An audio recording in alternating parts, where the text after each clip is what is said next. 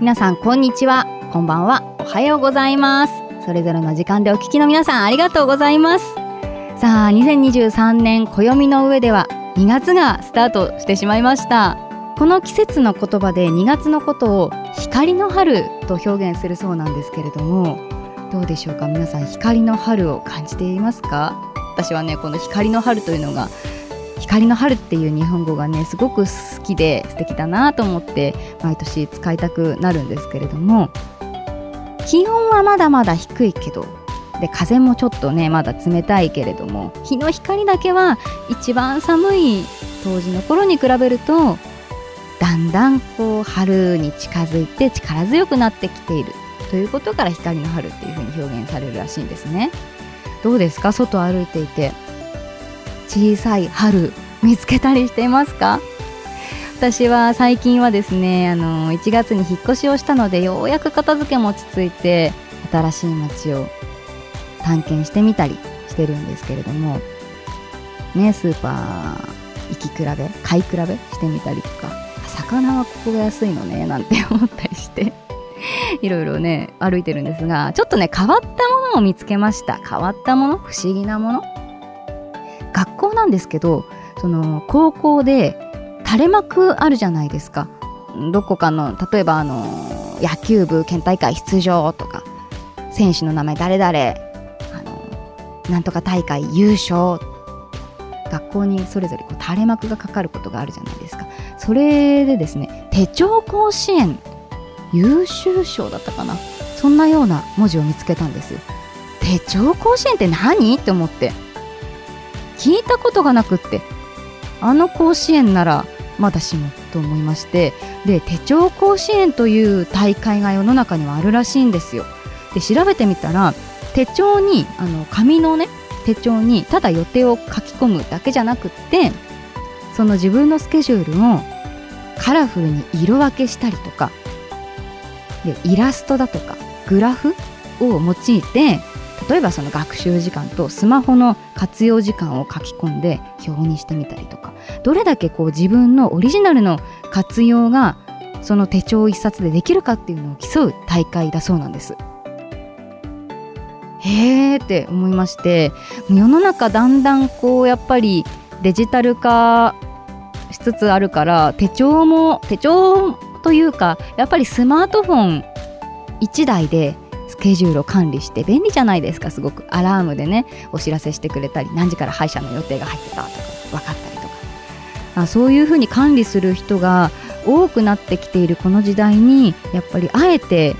手帳を使うというところもですし私個人的にはアナログ寄りなのであの手帳も1年の1月になったら必ずこう新しいのを使い出しますしメモ帳とかもスマホでこうメモしても手帳に書き直すっていうことをする二度手間ですよね。なんですけどやっぱりなんかこう書きたいっていうのもあって手帳を買っちゃうんですけどここまでやっぱりオリジナルの使い方はしたことがないなと思って自分のね何かこう記録として残すじゃないですけど今だったら何書けるかなと思って大人になってなんだろうなって思ってうん食事とか体重とかやっぱ健康管理なのかなって思っちゃったりして何かいい活用術はないですかね？皆さんだったらどんな風に手帳を使いますか？では番組始まります。松永アンナの今日も空回り。松永アンナの今日も空回り。松永アンナの今日も空回り。夜行バス最新事情スペシャル。今週お仕事で秋田県に行ってきました。秋田県はね初上陸だったんですよ。もうこの仕事が決まった時から泊まりだったんで仕事が夜で泊まりのお仕事だったんでよしと思って だって秋田でしょ？冬の秋田でしょ？もうしょっつる鍋？きりたんぽ？あの有名な調味料お土産に買って帰れるかな？とかいろいろね思って妄想は膨らむばかりですっごく楽しみにしていたんですよ。ところが次の日に朝9時に東京に戻らなくちゃいけないというお仕事が入ってでこれは仕事だからすごくありがたい一方で、はあ、来た料理って思う気持ちと二つあって、ねそもそも夕飯食べる云々の前に、夜8時半頃に仕事が終わって、で、東京に戻らなくちゃいけないって、それって戻れるのかなと思って、新幹線もしくは基本的にその飛行機、どっちもね、最終調べてみたら全部なくって、ええーと思って、あ、じゃあ、うーん、出られるところまで出ようと思って調べてみたら、盛岡とかね、福島とかって思ったんですけど、それも全部、秋田発盛岡行きがね、8時14分とかで、仕事が終わるのが8時半だったんで、ああ、ちょっとこれ間に合わない。え、帰れないって思ったんですよ。ところが、頭の中にある交通手段が、ほわんほわんほわんって浮かんできて 夜行バスがあるじゃないと思って。夜行バスですよ。もう、10年ぶりに私、あの、秋田から夜行バスで東京に帰ることになったんですよ。夜行バスって学生の頃にね、アナウンサー試験でかなり活用させていただいたんですよね。あの、全国をやっぱり受験するのに、夜行バスって素晴らしい乗り物で、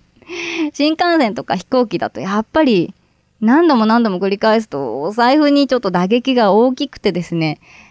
しかも夜行バスだったら宿泊費が浮くんですよ。コストパフォーマンス、まあなんて良いのかしらということで、当時、あの、かなり乗ってお世話になってた乗り物なんですけれども、まあいろいろ乗りましたよ。4列のシートから始まって、3列の女性限定の夜行バスの時には、すごくこう、あの、カラフルなシートの夜行バスに乗って、なんか足元にマッサージがついてたりとか、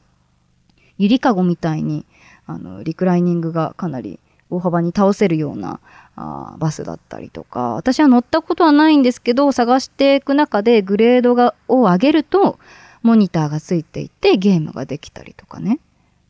うん、なんか間仕切り本当に飛行機のファーストクラスかのような乗ったことないですけど ような空間が過ごせるみたいな、うん、あのそういう夜行バスもあったらしいんですよね。で、残念ながら私が利用していたような種類とかも、この昨今のコロナの影響で、だいぶこう、タイプが減って、今は運行していないみたいなんですけどね。思いがけず、まあ、久しぶりに夜行バスに乗ることになりまして、えー、私、いつも夜行バス乗るときに、心得じゃないんですけど、あの、気をつけてることがあって、まず一つ目が、乗車前に絶対にシャワーを浴びたい。こう、さっぱりした上で、もうあとは寝るだけっていうようなゆるいスウェットみたいな格好で乗車する。ということと、心得その2、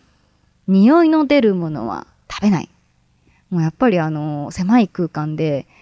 あの、ホットスナックとか食べるとすぐもう 誰が食べてるって分かっちゃうので、音とかね。だから、マックとか食べたいですけど、ジャンキーなもの、ああいうバスとかでね、マックもダメだし、納豆巻きとか音も出るし、匂いも出るから、もう食べない。で、心得その3、貴重品は服の下に。あの、